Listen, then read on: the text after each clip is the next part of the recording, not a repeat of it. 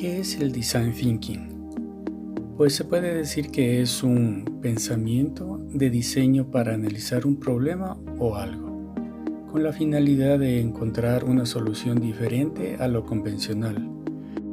Ayuda a aceptar los cambios, salir de la rutina. Son pequeñas pruebas del proyecto para encontrar la solución al problema planteado. En este camino hay que aprender a ser más resistentes a las caídas o a los obstáculos y levantarse rápidamente para orientar el camino o ajustar las mejoras necesarias para que el diseño sea el óptimo. Visto de otra manera, Design Thinking trata de la economía del producto a la economía de la experiencia. Es así que se mezcla el presente mediático y el presente intuitivo con esta relación y colaboración de los equipos, determinar hechos tangibles que todos podemos ver, en tanto, con la intuición, generar una comprensión profunda del usuario.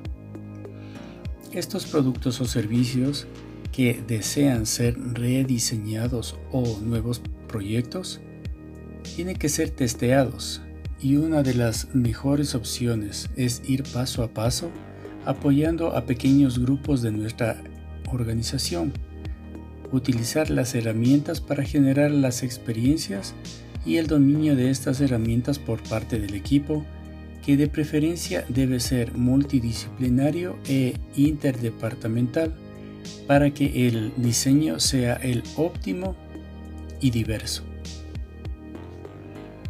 El personal o colaboradores que trabajan en el diseño de estas ideas innovadoras debe ser variado y trabajar en una manera divertida, donde toda opción es buena, incentivar y usar las manos y la mente, pensar haciendo. Esta forma de buscar soluciones creativas debe ser de lo más relajado, abierto y receptivo para mantenerse dispuesto a pensar diferente. El Design Thinking es un proceso de cinco pasos que son descubrir, interpretar, idear, experimentar, evolucionar.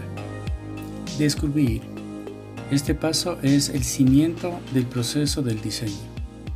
Es ponerse en los zapatos de la persona para quien estamos diseñando es sumergirse en su mente y corazón, empatizar en su forma de pensar y sentir, para conocer sus necesidades físicas y emocionales.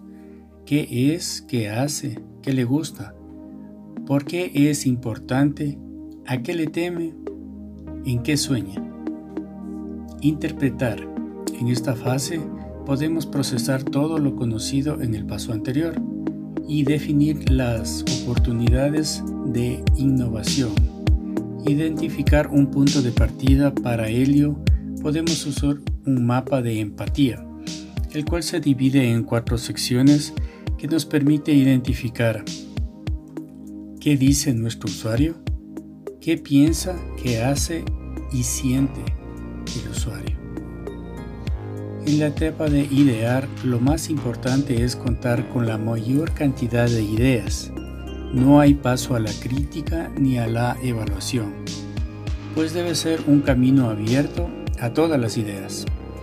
Permitir que estas ideas crucen de lado a lado, que se fundan y complementen unas con otras de una manera lógica, casual, diferente e inusual de esta manera impulsar el pensamiento colectivo por medio de la conversación y de la escucha activa, olvidando o dejando atrás el pudor, los miedos, las ideas conservadoras, hacer el ridículo o al fracaso y entregar todo lo que se nos ocurra. Puede que la idea no sea la más genial, pero es posible que esta es la que está necesitando el equipo para complementar con otras ideas. Todas las ideas deben ser guardadas para que sirvan como una fuente de inspiración. Recordemos que algunas de estas ideas necesitan madurar o simplemente chocar con las demás para florecer. En la fase de experimentar se modela estas ideas en algo más tangible, como prototipos, maquetas, gráficos, storyboard, representaciones teatrales que nos permiten interactuar con ellas, debatir y tratarlas en vivo y en directo con las personas o los usuarios. Estos prototipos nos permiten contar con el producto para sentirlo, palparlo, jugar con los mismos. También podemos mostrarlos a los demás para obtener críticas constructivas del mismo.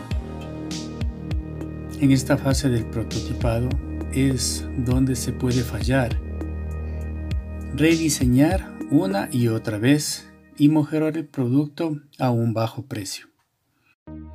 Evolucionar. En esta fase se busca la retroalimentación es poner todos los prototipos en situaciones reales para ser abordados en tanto se observa su desempeño en las manos de los usuarios. ¿Cuáles son sus reacciones y qué se puede mejorar? También una comunicación continua con el cliente para obtener sus percepciones y recomendaciones frente al producto.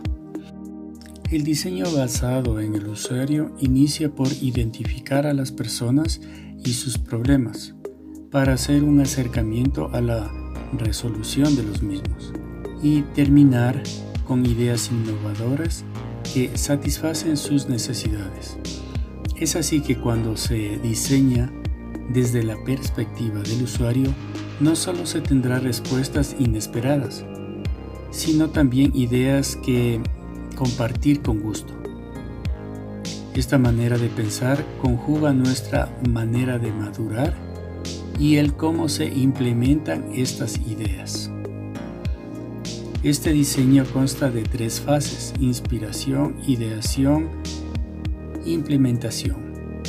En cada una de estas fases se deben usar herramientas como la observación y la escucha activa, la empatía y la elaboración de un producto mínimo viable, pero funcional.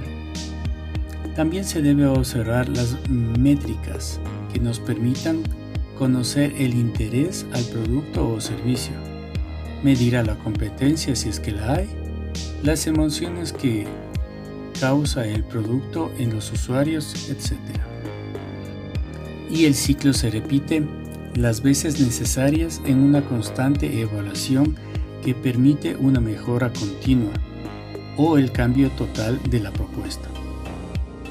Evolución es el momento en el que el producto ya está listo para ser integrado y a punto para ser comercializado.